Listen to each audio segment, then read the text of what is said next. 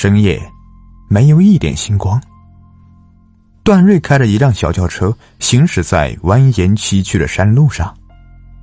路面很窄，一边是原始密林，一边是百丈悬崖。这样的路况极其容易发生车祸。就在十几分钟之前，段瑞看见一辆不知名型号的小轿车撞毁在了路上，车子烧成了骨架。一点余火，风中狂舞，隐约可以看见驾驶室里有个人形的黑炭。他也不敢多管，只是在车上电话报了警。在一个弯道处，突然出现了一个拿着竹篮的老婆婆，挥手拦车。段瑞将车停下，问老婆婆有什么事情。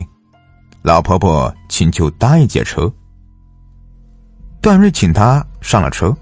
老婆婆将竹篮放在腿上，段瑞看了一眼，竹篮里装满了香烛纸钱，心里瘆得慌，便问老婆婆：“这么晚了来祭奠谁？”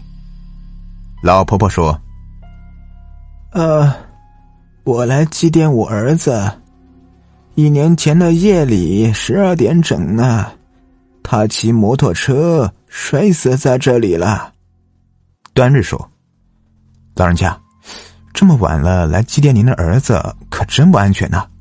下次您还是白天来吧。老婆婆笑了笑说：“ 没事的，离得近呢。我当时就坐在我儿子身后啊，我儿子撞到石头上了，我飞了出去，摔到了下面的弯道上。”段瑞倒吸了一口凉气，用余光瞟了一眼老婆婆。一脸发青，哪里还是人的样子啊？车开到了下面的弯道，老婆婆下了车，对段瑞道谢，嘱咐段瑞开车小心点便转身离去，身子凭空消失在了弯道处。段瑞吓得差点尿了裤子，油门一踩，一心只想快点走过这段该死的山路。好在后来没有碰见什么脏东西。夜里两点的时候，安全的进入了龙峰城。段瑞是宁夏人，来龙峰县是来参加他大学同窗孙培的婚礼。第二天，段瑞见到孙培，说了昨晚的事。我早就千叮咛万嘱咐，叫你晚上不要开车过大灵山，你怎么不信呢？那大灵山晚上很邪门的，本地人都不敢晚上到那里去。段瑞心有余悸，吃晚饭的时候，他放桌上的手机收到一条短信，孙培正好看了一眼，他立马放下碗筷，瞪大眼睛看着段瑞：“你丫的，什么时候成土豪了？”段瑞不知所云：“你说啥呢？”他看了一眼短信，短信显示，银行卡到账一千万。他倒吸了口凉气，还没来得及做出反应，一个高挑的美女从门口走了进来，甜甜的对段瑞叫了声“少爷”。你藏的够深的呀！哎，我的瑞，原来你是这个隐形的富二代呀！大学的时候还跟我装穷，蹭我的饭卡。松培看段瑞，表情似笑非笑。段瑞对美女说。你确定，你你没有认错人？美女乖巧的点了点头。段瑞懵了，他心想：难道父母为了穷养儿，装穷了二十五年吗？心里是越想越开心，原来自己是个富二代呀。于是他对饭桌上的人说：“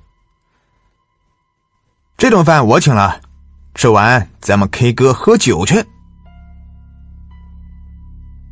吃完饭，唱完歌，段瑞回到酒店房间，美女也跟在后面。段瑞这才想起来忘记给美女开房了，正准备去，美女说：“少爷不用了，我跟少爷住一间房，照顾少爷。”还有这待遇啊！段瑞下巴都要掉下来了。爸爸妈妈，我简直太爱你们了。正想关门，孙培从门外冲了进来。段瑞，你妈说你死了。孙培张口就说：“你有病吧？你他妈怎么骂人呢？你妈真的说你死了？你是不是找抽呀？你不是，你妈刚刚才说的。你爸也在旁边，你才死了呢！”两人差点动手打起来，直到后面又来了几个朋友将两人拉开。孙培缓过气，继续说。你爸妈就在赶来的路上，具体什么情况，他们来了就知道了。一小时后，段瑞爸妈来到段瑞房间，看到段瑞便哇哇的哭了起来。我的儿呀，你可把爸妈给吓死了，我们还以为你死了呢。段瑞听得云里雾里，忙叫爸妈把话说清楚。原来。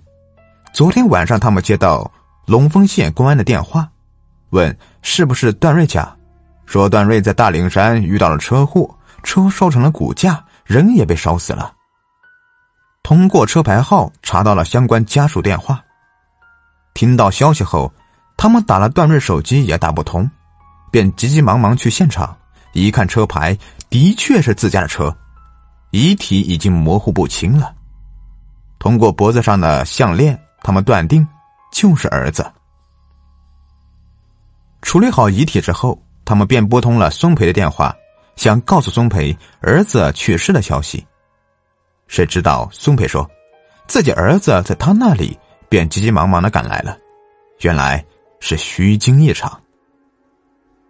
父母稳定情绪之后，段瑞问父母：“咱家是不是特别有钱呢？”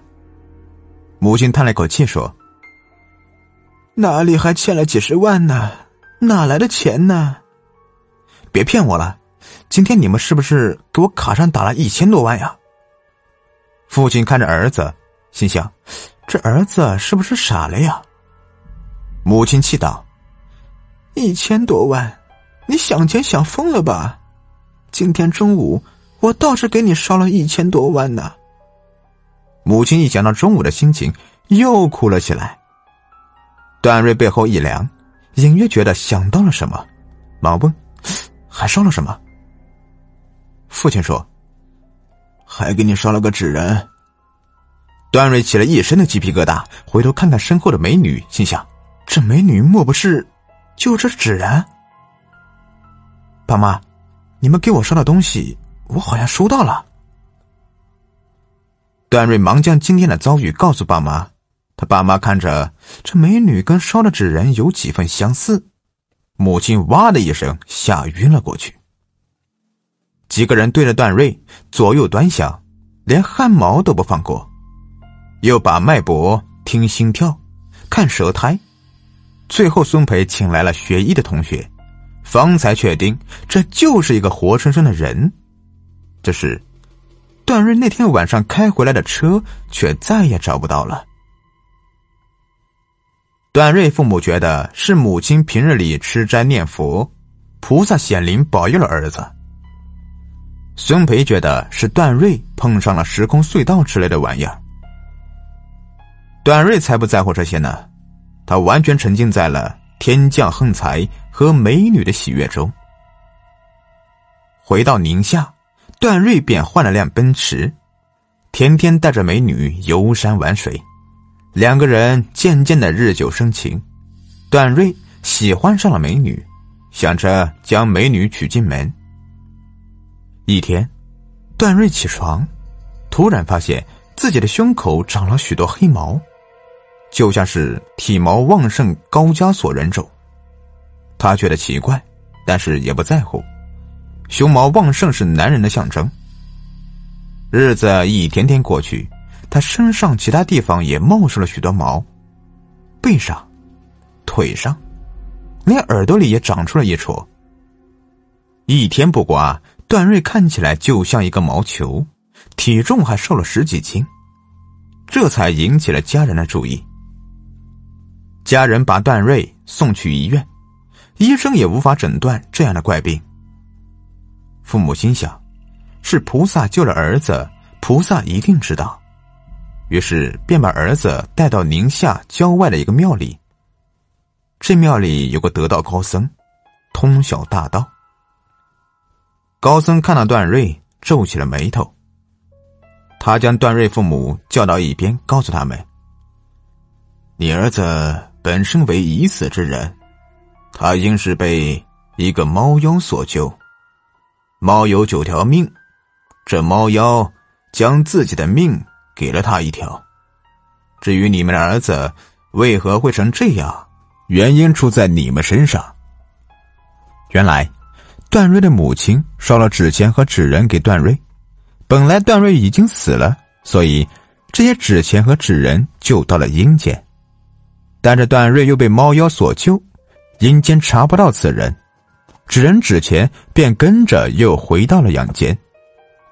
这钱和人并不属于阳间，段瑞又用钱又跟美女厮混，消耗了阳气，所以渐渐的会变成猫的样子。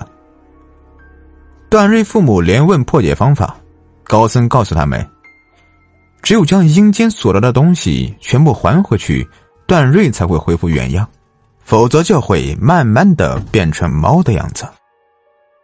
于是段瑞父母回到家里，将冥币买来的车和东西全烧了，银行卡里的钱也换成了冥币，全部烧掉。这时候，段瑞和美女却消失了。从那以后，夜里在大灵山开车的司机都会经常看见一个美女抱着两个黑猫进入密林。两只黑猫长得一模一样，其中一只颈上却绑着一根红绳，红绳的另一头系在美女的手上，女的手上。